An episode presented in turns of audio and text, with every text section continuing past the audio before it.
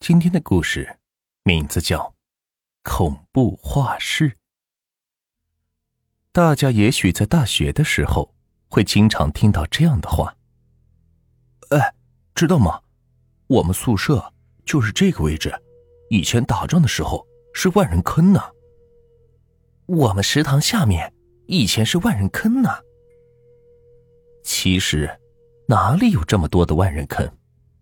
万人坑是有。”不过本来就不多，其中大多不是被建成博物馆，就是建成了纪念堂。南京大屠杀纪念堂以前就是。再说，就算有的后来被遗忘，而在上面建了其他的房子，怎么会都出现在学校呢？虽然万人坑不多，不过乱坟岗就的确不少，几乎每个城市里都有，而且。是不止一个，而不巧的是，一所知名的大学就建在了一块乱坟岗的上面。风水本来就不好的学校，每当阴雨连绵的天气，是更显得阴森森的，仿佛在诉说着这里曾经埋葬过的那些不幸人的故事。文化大革命结束后，我们国家是恢复了高考制度，这所学校。又迎来了久违的学生。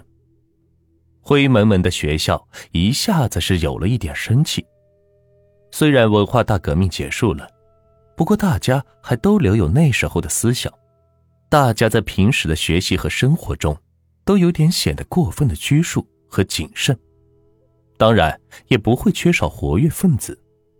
美术系的王辉强就是最有代表性的一个。他喜欢弹吉他。喜欢打篮球，喜欢像只老鼠一样在学校的每个系里乱窜，所以他有可能缺少很多东西，但是绝对不会缺少朋友。飞子就是他最好的朋友，因为都喜欢打篮球，所以一般没课的下午，他们两个都会出现在篮球场上。这里简单的介绍一下飞子，飞子是个一米八的大个子，是个中文系的。虽然不是同系的学生，不过这并不影响他们的友谊。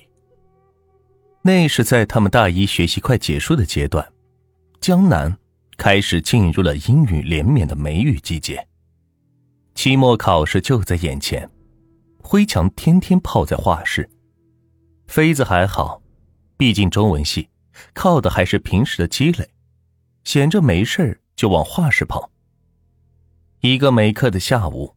又是一个阴雨天气，妃子又跑到了辉强所在的画室。快接近晚饭的时间了，其他人都是一个个离开了，画室里只剩下他们俩。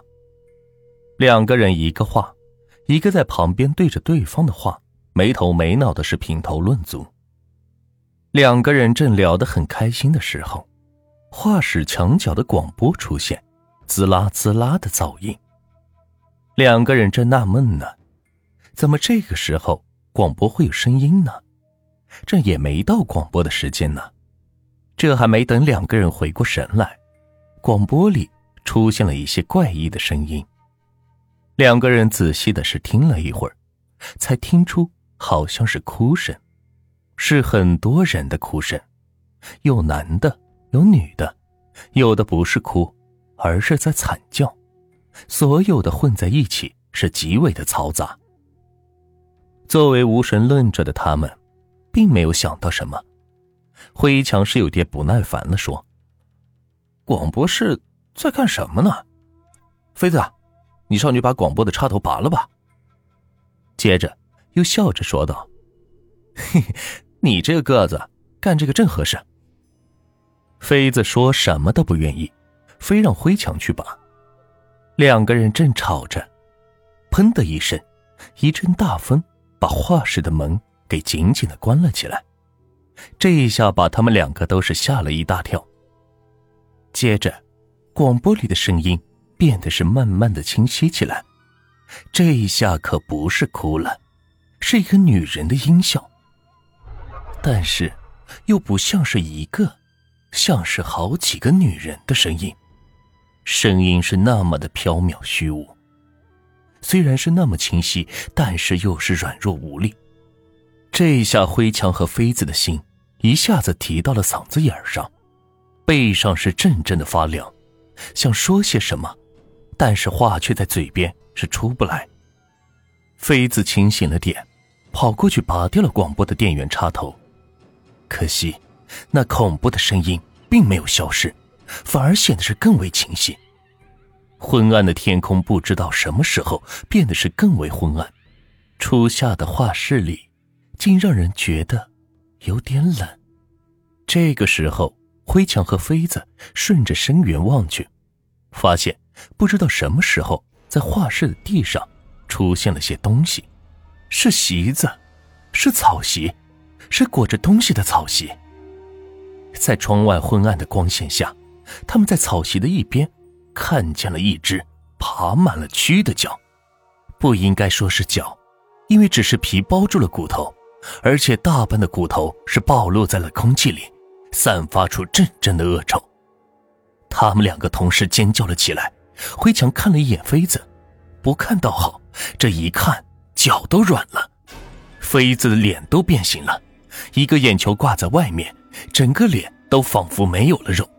鼻子里还不时有蛆钻出来，也许人怕到极点时会愤怒到极点。辉强一手抓起手边的美工刀，就往妃子的身上捅。就在同时，只听见席子动的声音，一瞬间有东西抓住了辉强的脖子。辉强低头一看，是一只只有着骨头的手。辉强再也支撑不住了，手里的刀一松，就用尽全身的力气冲向了窗户。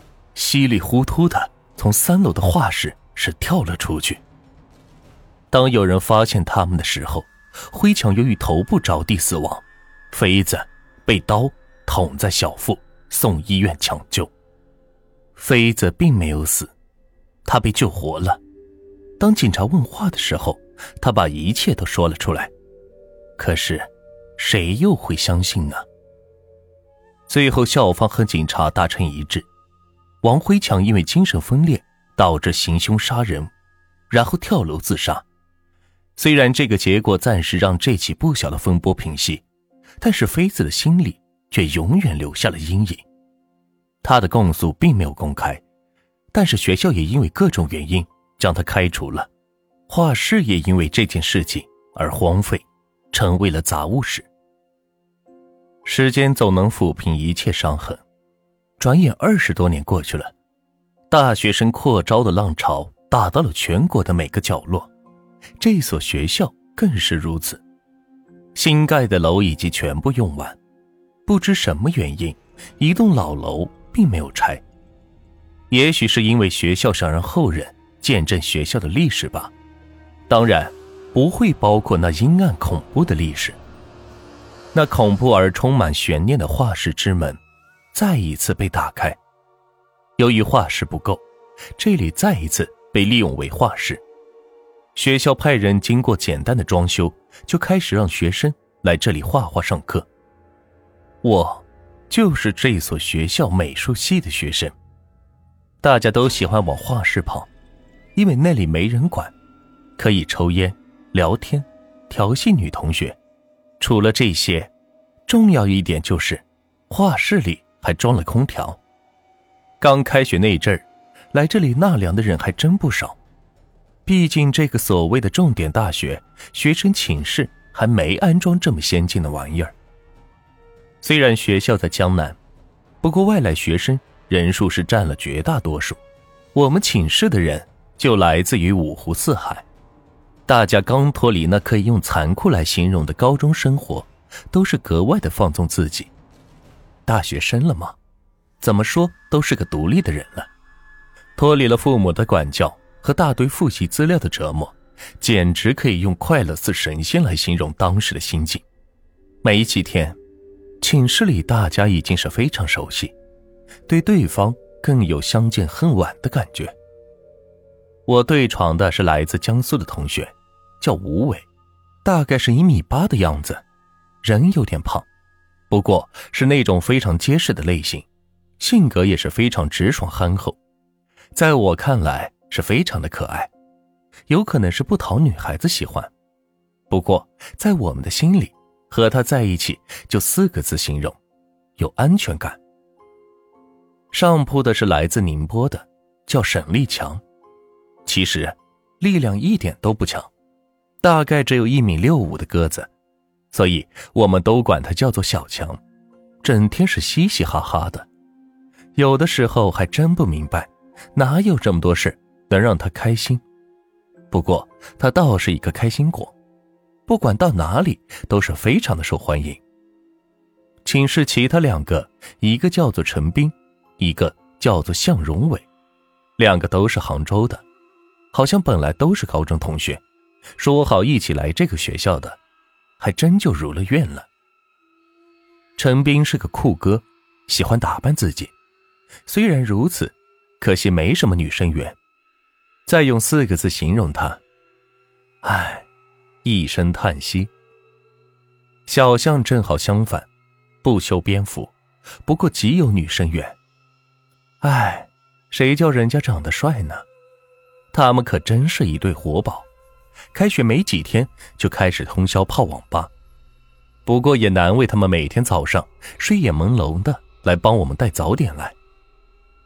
大学的生活是丰富的，也是快乐的，但是当时谁也不会想到，那画室的重新开启会给我们带来如此可怕的回忆。这开学不久，画室就经常发生怪事。首先是开学一个月的时候，画画用的石膏像会在一夜之间是不翼而飞。接着三天后，这些石膏像竟会出现在画室的那栋楼前的草坪上。再是三名值班人员半夜巡查时，听见楼里传来了哭声和说话声。但当几个人查遍这本就不大的艺术楼后，发现根本是一个人都没有。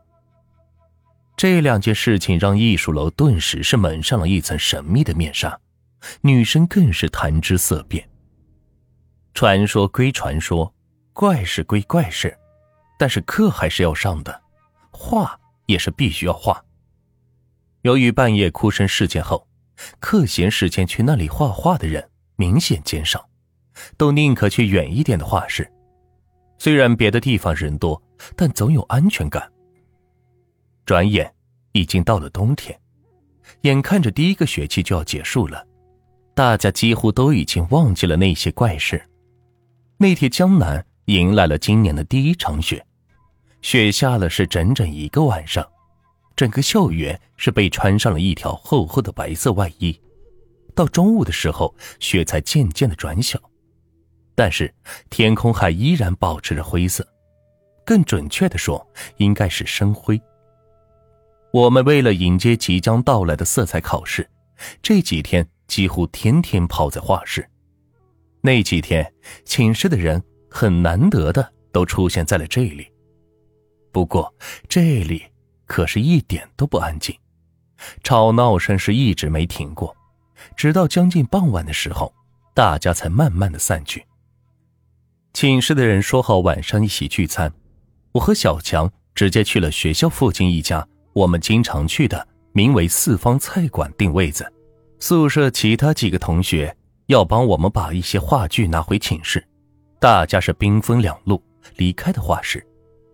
他们三个快到寝室的时候，陈斌突然发现钥匙忘在了画室，一个人便匆匆的往回跑去。